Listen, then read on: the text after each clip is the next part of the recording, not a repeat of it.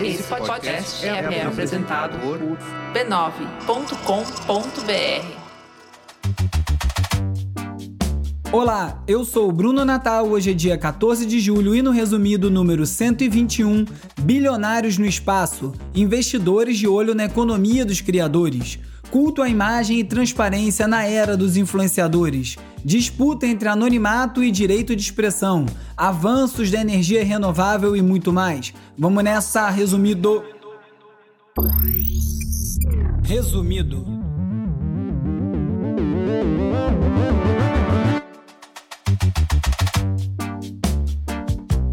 Olá, resumista! Esse é o Resumido, um podcast sobre cultura digital e o impacto da tecnologia em todos os aspectos das nossas vidas. Na terça-feira, eu mandei um link para uma pesquisa de audiência lá na lista do WhatsApp e do Telegram. Então, se você está na lista, confere lá o link. Se você puder responder, eu agradeço muito, ajuda muito a definir os rumos a tomar por aqui. E de quebra, tem várias pistas aí de ideias e projetos para o futuro do resumido. Aliás, quando eu estava fazendo essa pesquisa escrevendo ouvintes, ouvintes toda hora, eu fiquei pensando: ouvir é quando você ouve uma coisa no sentido da audição, o que o seu ouvido capta. E escutar é quando você ouve com atenção. Então, na verdade, deveriam ser escutantes e não ouvintes, né? Espero que você seja um escutante.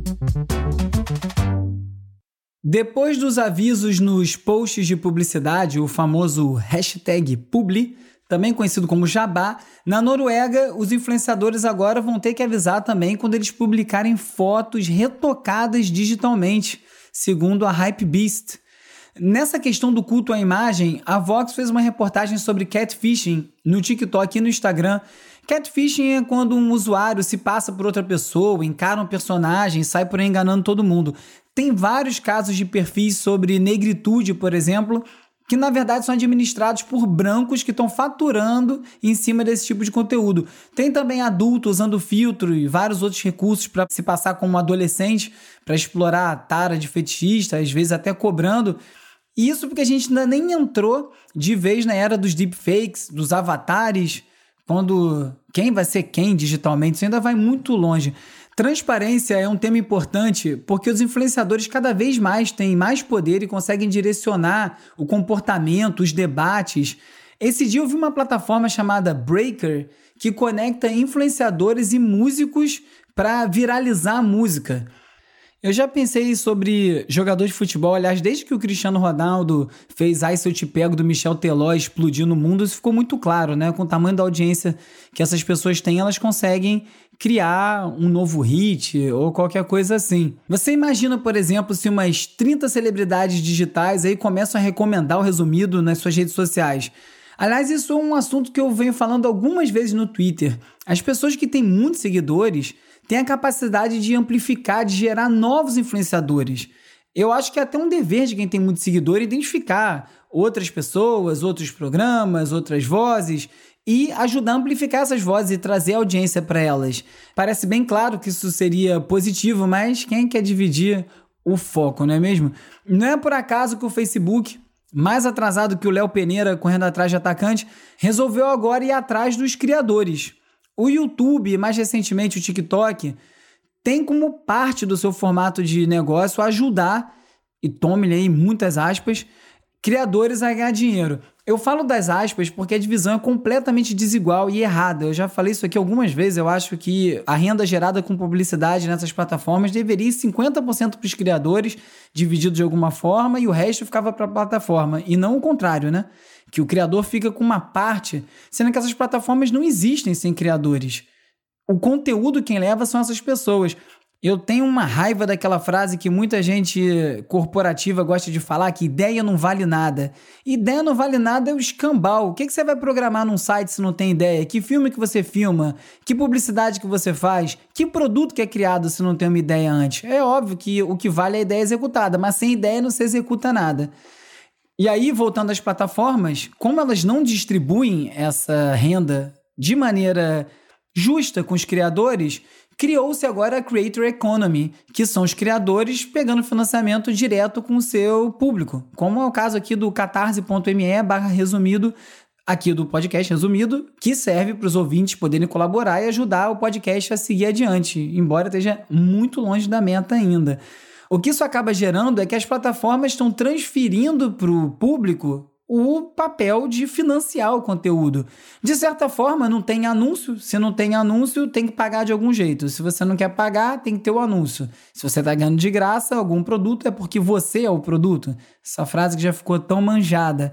E aí a Motherboard conta que o Uber e o Lyft, os aplicativos de carro, de carona, de corridas, já estão com dificuldade de encontrar motoristas. Por quê? Porque é uma roubada. O negócio fica saturado, a tal da gig economy virou uma roubada, uma furada sem tamanho. E a creator economy tem esse mesmo risco. Essa economia dos criadores não dá para se sustentar por muito tempo. Quantos projetos, quantos produtos uma pessoa pode assinar?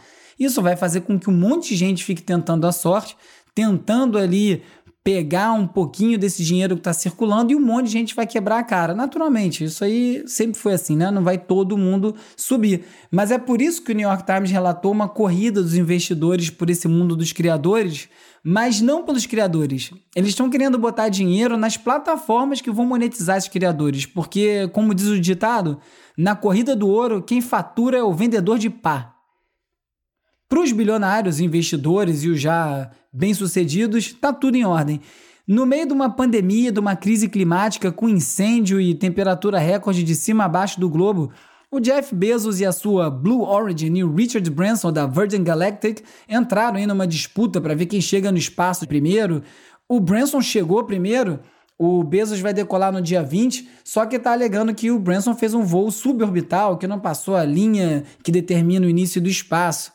De positivo nessa corrida espacial toda é que isso pode gerar vários avanços e vários benefícios para pelo menos parte da população, para parte da população que vai poder pagar pelo que vai vir a partir daí, que vai gerar vários aplicativos, serviços, formas de usar o espaço para acelerar a comunicação e por aí vai. E nessa corrida tecnológica, a MIT conta com uma crise da falta de insumos para a produção de chips pode ameaçar a famosa Lei de Moore, que é aquela que diz que o número de transistores num chip dobra a cada dois anos. Isso gera um crescimento exponencial e também no poder de processamento. E por conta da dificuldade enorme, inclusive aumentada pela pandemia, de se produzir chips na velocidade que essa demanda exige, pode atrasar o avanço dessa velocidade de processamento. Aliás, falando em energia, a Axios falou de uma empresa canadense que está explorando o fundo do mar em busca de metais para a produção das baterias que vão ser necessárias para alimentar todo o consumo que hoje é dependente das energias fósseis. O Guardian traz uma boa notícia e diz que a maioria dos novos projetos de energia eólica e energia solar estão mais baratos do que o carvão e quase dois terços das plantas de energia renovável que foram construídas no mundo todo no ano passado já devem reduzir os seus custos em relação ao carvão. E assim, esse custo da energia renovável vai caindo e isso vai se tornando uma realidade. Finalmente, né? Porque o mundo está pedindo arrego e Deus deve ser mesmo brasileiro, porque o mundo todo parece contaminado com essa mania verde-amarela de deixar tudo para o último minuto. Hora de falar sobre as movimentações no mundo das Big Tech. O Trump decidiu processar o Facebook, o Twitter e o Google por conta da suspensão dos perfis dele. Como eu já falei aqui algumas vezes, é uma questão muito complicada, né? Muito poder para as plataformas poder controlar o discurso dessa forma, quem fala e quem não fala. Óbvio que tem várias medidas que podem ser tomadas e devem ser tomadas, mas algumas seriam até mais eficazes e equilibradas, como aumentar o atrito, né? Não deixar um post de uma pessoa dessa. Ele posta, mas não pode ir tão longe, não tem tanto compartilhamento, o algoritmo não empurra tanto. Solução tem. Na Inglaterra, depois da final da Eurocopa, que eles perderam para a Itália nos pênaltis, os três jogadores que perderam o pênalti na, nessa disputa, o Rashford, o Sancho e o Saka, foram atacados online. Os três são negros e receberam as mais absurdas xingamentos e agressões racistas. E justo o Rashford, que é um cara que se posiciona muito, ele tem 23 anos e tem comprado umas brigas bem grandes na Inglaterra. Uma pena, uma tristeza ver eles estarem passando por isso. E agora a discussão é sobre a opção dos usuários de associarem uma identidade real para poder criar uma conta, ou no mínimo que você tenha a habilidade de determinar que só aparece no seu feed e você só aparece no feed de quem está ali relacionado com uma identidade real. Anonimato online é uma questão complicada, porque é muito importante para vozes silenciadas, vozes dissidentes, ativistas, até jornalista que precisa falar coisas, fazer denúncias. Mas essa questão é bem cabeluda, porque esses exemplos todos são muito importantes, mas são exceções. Para manter essas vozes tendo acesso a essas plataformas, tendo acesso ao grande megafone, que é esse mundo online que a gente vive, muitas outras coisas estão passando junto. Então precisa ver como vai equilibrar essas duas coisas. E tem uma confusão muito grande quando se fala em anonimato online entre você ter o direito de não ser traqueado e o direito e a possibilidade de você criar perfis falsos para atacar os outros. Então, anonimato online para vozes dissidentes é uma coisa. Você ter o direito à sua privacidade online de não ser traqueado por todo aplicativo é uma coisa. Agora, qualquer um poder criar um perfil falso e sair xingando os outros e cometendo absurdo, não tem como isso ser aceitável. Falando em rede social, o Facebook fechou um acordo de licenciamento de conteúdo com a filial australiana do jornal inglês Guardian para distribuir conteúdo na plataforma. O Guardian já tinha fechado um acordo parecido com o Google em fevereiro e aos pouquinhos, voltando ao que eu falei agora há pouco, essas plataformas vão sendo obrigadas a entender que sem conteúdo a plataforma não anda. E quem produz conteúdo de qualidade são os bons criadores e os veículos estabelecidos. Um estudo mostrou que 75% dos aplicativos mais usados no iPhone são da Apple. Sabe quem que bancou o estudo? O Facebook. Eles, óbvio, querem provar o monopólio da Apple na questão do iOS e da App Store, mas tem uma outra questão passando por aí que começa a ser debatida, que é o seguinte: alguém compra um iPhone sem saber que é um ambiente fechado? E quem compra um iPhone querendo esse ambiente fechado? Quem usa Mac sabe, não tem vírus em Mac, não tem tantos casos assim de invasões e outras coisas em iPhones, por exemplo. É um aparelho caro para danar, mas tem essa vantagem, esse essa escolha do Steve Jobs de ter esse ambiente fechado e faz dele algo mais controlado. Uma App Store aberta pode gerar vários problemas, então é muito importante tentar ouvir todo mundo que faz parte dessa discussão. Já o Twitter vai mudar os alertas de conteúdo. Eles têm rotulado apenas três tipos de desinformação: mídia manipulada, vídeo e áudio mexido para enganar, é, desinformação relacionada à votação e eleição e tweet falso ou enganoso sobre o Covid-19. Eles estavam usando termos como fato contestado e isso começou a gerar muita confusão, porque contestado por quem? Então eles estão trocando agora esse, esse selo de fato contestado para fique informado e aí linkando para uma fonte externa explicando melhor sobre aquilo.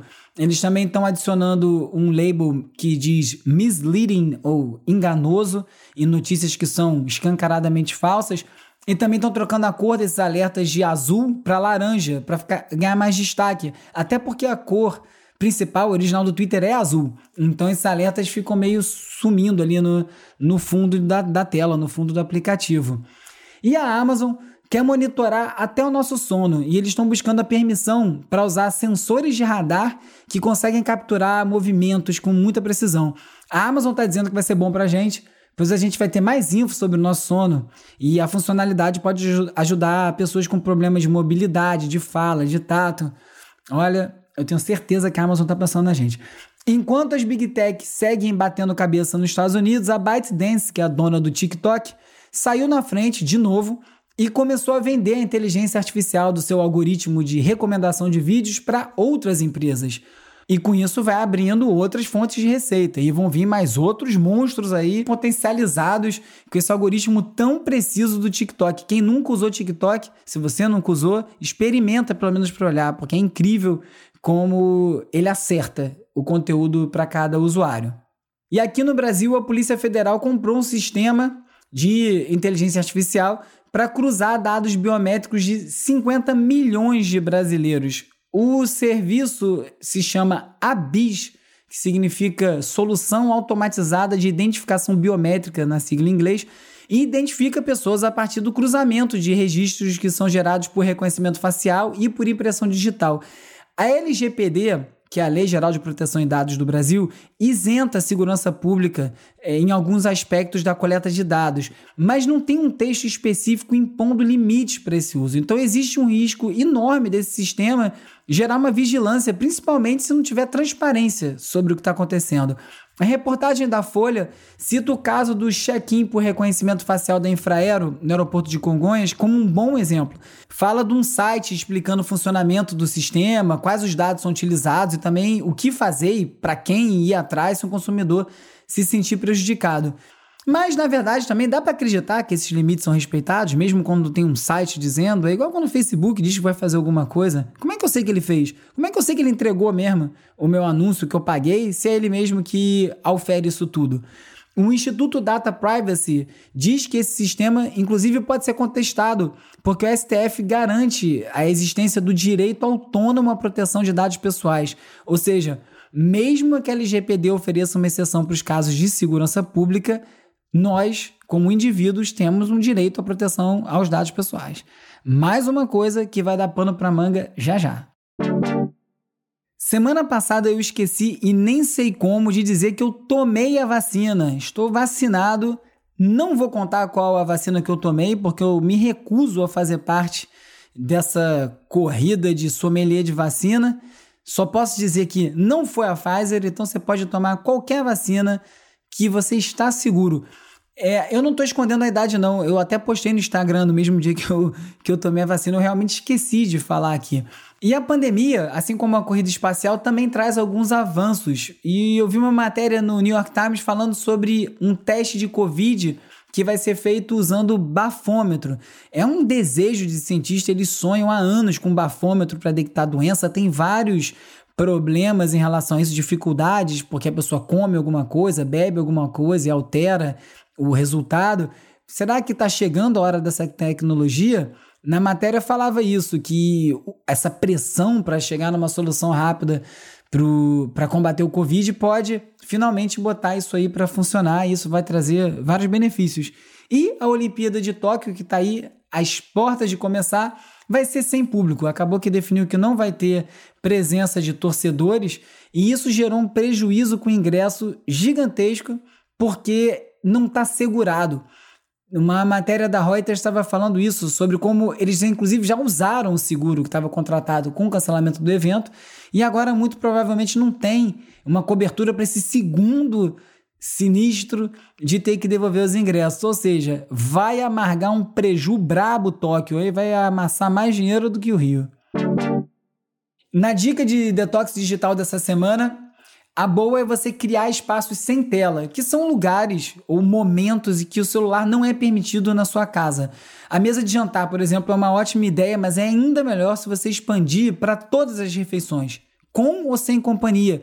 Porque a gente fala comer com os olhos é uma expressão não é à toa. É muito importante você prestar atenção enquanto você se alimenta. E outra ideia muito boa é você estabelecer também um local específico para colocar o seu celular quando não estiver sendo usado, em vez de você ficar levando ele no bolso por toda a parte da sua casa. Na leitura extra, os links que nem eu nem o Calbook conseguimos encaixar nesse episódio vão estar tá lá listados no resumido.cc, o site do Resumido, junto com todos os links que eu comentei nesse episódio. Tem lá uma matéria da MIT Tech Review. O título é Uma internet feminista seria melhor para todos. A vida online para mulheres é tóxica e cheia de ódios e sexismo. Alguns ativistas dizem que é hora de reimaginar como tudo funciona. Na Bloomberg, uma matéria sobre criptomoedas. Sam Altman quer escanear seu globo ocular em troca de criptomoeda. Sua startup, WorldCoin, está desenvolvendo um dispositivo em forma de orbe que pode ler a íris de uma pessoa.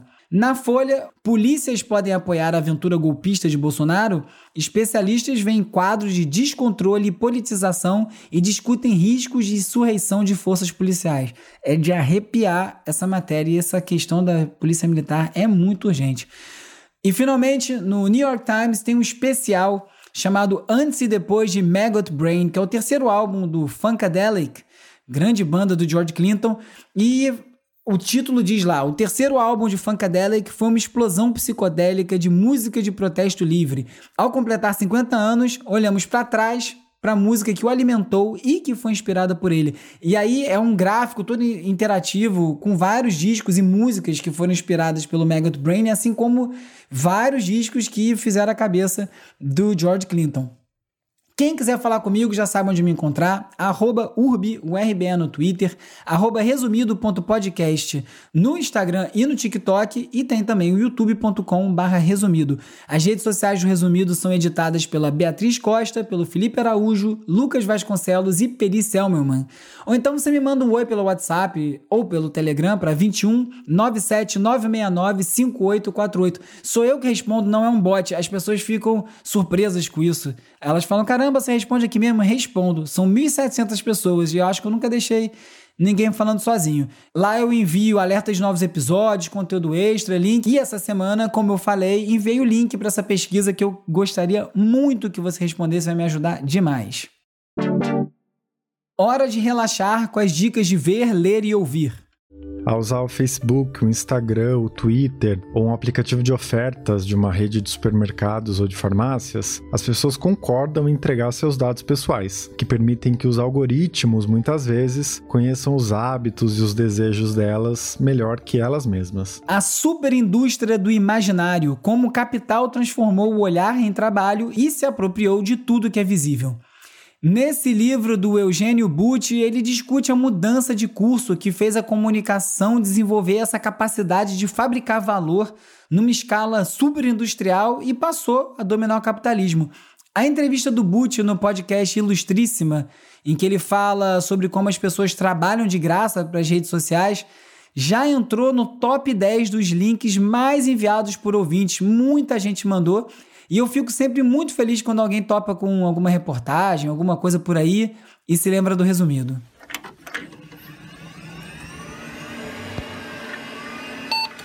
Que o Brasil é um dos países que mais consome tecnologia, games, internet em todo o mundo, você já deve saber. Só que, como toda história, isso teve um começo. Produzida pela Overloader com o B9, a série documental Primeiro Contato retrata o nascimento da indústria e do mercado de games no Brasil, remontando os bastidores de um mercado que, na época, lá no comecinho, era dominado por empresas brasileiras mesmo. Tinha a Brasoft, a Tectoy, CD Expert, até que chegaram as grandes empresas gringas por aqui, e aí você já sabe. E essa história, claro, é muito maior do que games e fala da chegada da tecnologia, dos computadores no Brasil. Estreia dia 19 de julho. I want everyone to answer this question, all right? I'll give you a second to think about it. Now, raise your hand if you think you're a lucky person. As dúvidas, angústias, questionamentos, as incertezas na passagem da adolescência para tal da vida adulta não são, é óbvio, exclusividade dos millennials, ou da geração Z, ou da geração Y, ou dos hippies, ou de qualquer outra turma. Todo mundo passa por isso. E acho que esse é o grande apelo da série Mr. Corman, que estreia em agosto na Apple. Ela é escrita, dirigida e estrelada pelo Joseph Gordon-Levitt e é uma comédia dramática que conta a história de um sujeito que queria ter uma banda de rock, mas acaba virando professor do ensino médio.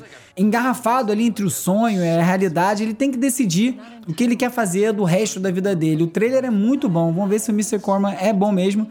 Porque o que mais tem por aí é trailer bom pra coisa ruim, né?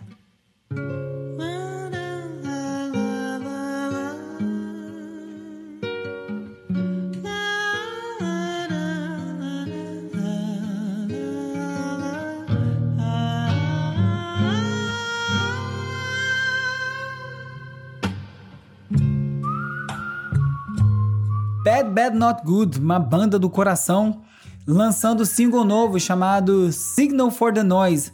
E eles fizeram um lançamento completamente inovador. Eles lançaram só a partitura do single e aí convidaram várias bandas do mundo todo para gravar uma versão do novo single sem ter ouvido a música, que ainda não foi lançada, só tendo a partitura. E é isso que eles estão divulgando antes de sair a música oficial. Eles chamaram Joe Armand Jones, Martin Kosted, Cousin Kula Fred Isles e também os brasileiros do Uterno, que você ouve aí no fundo.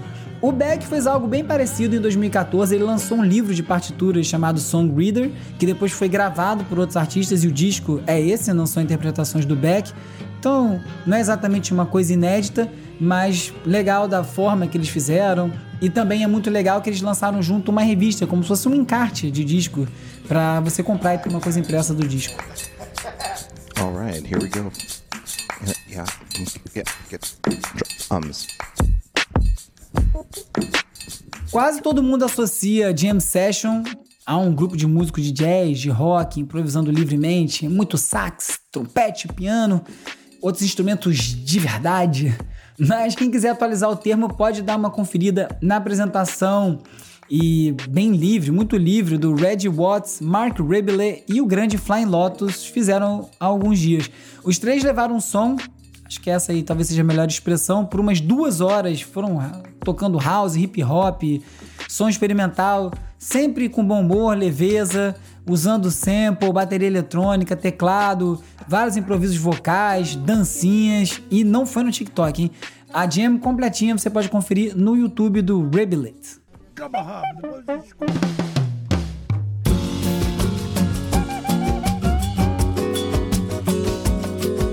No dia 16 de março desse ano, um homem subiu na estátua do General Osório, lá na Praça 15, aqui no Rio, ficou pelado e protestou exigindo tomar vacina. Você talvez lembre dessa história. Com o arranjo de cordas do mestre Arthur Verocai e de metais do Antônio Neves, o Rubel transformou esse acontecimento numa canção para ficar guardada para a história. Sempre quando eu lembro do Rubel, eu lembro de uma mensagem que ele me enviou no começo da carreira e eu lembro que era um site muito bem feito e eu falei que tinha gostado muito. E, mas que o som não era meu tipo de som, e aí eu acabei nem falando do som dele no Uber, o meu blog. E aí eu me lembro também de quando o Tomás Troia me mandou a primeira demo da Duda Beat, ficou estourada no Brasil inteiro, e eu falei para ele: Olha, não entendi onde esse negócio vai chegar, acho que eu não entendi esse som. E também, claro, eu sempre gosto de lembrar do lançamento do iPad, que eu falei que era um iPhone grande. Ah, e também teve o dia que eu falei que o Stories não ia pegar, porque aquela estética estava mais relacionada ao Snapchat. Ou seja, nem só de acerto vive o homem. Vamos curtir esse som, pode subir um pouquinho aí. Hugo Rocha é o nosso editor de áudio. O policial declarou que o tal estava pelado e coberto de razão. Nesse episódio você ficou sabendo que os influenciadores estão sendo cobrados por transparência e que investidores estão de olho no dinheiro gerado pelas plataformas do mercado de criadores e que boa parte deles vai ficar chupando o dedo de novo. E também ficou sabendo como as questões entre anonimato e liberdade de expressão continuam bem emboladas. Soube também que a energia renovável está avançando, dos reflexos da corrida espacial entre os bilionários, choveu dica de entretenimento e muito mais. Se você gostou do episódio, recomenda para mais gente. Não deixe de assinar no seu serviço de streaming favorito. Se for o Apple Podcasts, deixa lá cinco estrelinhas e uma resenha para a gente seguir em primeiro lugar. Eu sou o Bruno Natal, obrigado pela audiência. Semana que vem tem mais resumido. Resumido.